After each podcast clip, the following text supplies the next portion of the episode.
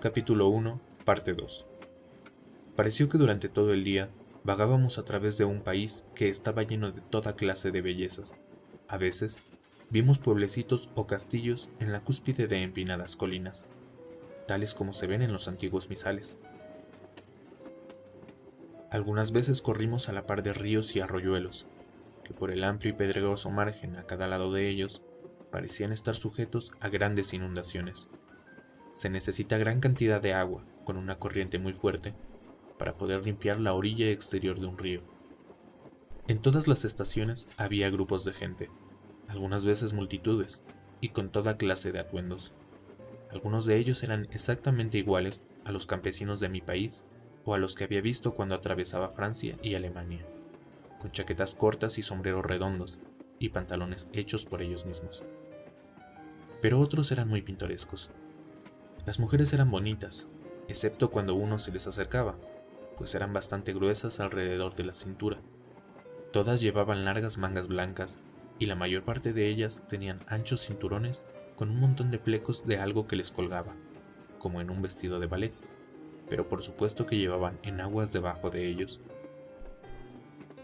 Las figuras más extrañas que vimos fueron los eslovacos, que eran más bárbaros que el resto, con sus amplios sombreros de vaquero, grandes pantalones bombachos y sucios, camisas blancas de lino y enormes y pesados cinturones de cuero, casi de un pie de ancho, completamente tachonados con clavos de hojalata.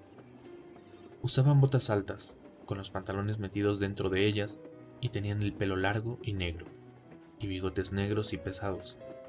Eran muy pintorescos, pero no parecían simpáticos, en cualquier escenario, se le reconocería inmediatamente como alguna vieja pandilla de bandoleros. Sin embargo, me dicen que son bastante inofensivos, y lo que es más, bastante tímidos. Ya estaba anocheciendo cuando llegamos a Bistritz, que es una antigua localidad muy interesante. Como está prácticamente en la frontera, pues el paso de Borgo conduce desde ahí a Bucovina, ha tenido una existencia bastante agitada y desde luego pueden verse las señales de ella. Hace 50 años se produjeron grandes incendios que causaron terribles estragos en cinco ocasiones diferentes. A comienzos del siglo XVII sufrió un sitio de tres semanas y perdió 13.000 personas, y a las bajas de la guerra se agregaron las del hambre y las enfermedades. El conde Drácula me había indicado que fuese al hotel Golden Crown, el cual, para mi gran satisfacción, era bastante anticuado pues por supuesto yo quería conocer todo lo que me fuese posible de las costumbres del país. Evidentemente me esperaban, pues cuando me acerqué a la puerta, me encontré de frente a una mujer ya entrada en años, de rostro alegre, vestida a la usanza campesina, ropa interior blanca con un doble delantal por delante y por detrás, de tela vistosa, tan ajustado al cuerpo que no podía calificarse de modesto. Cuando me acerqué, ella se inclinó y dijo, ¿El señor inglés? Sí, le respondí, Jonathan Harker.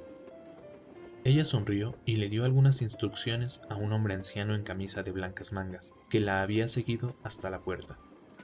El hombre se fue, pero regresó inmediatamente con una carta. Mi querido amigo, bienvenido a los Cárpatos. Lo estoy esperando ansiosamente. Duerma bien esta noche.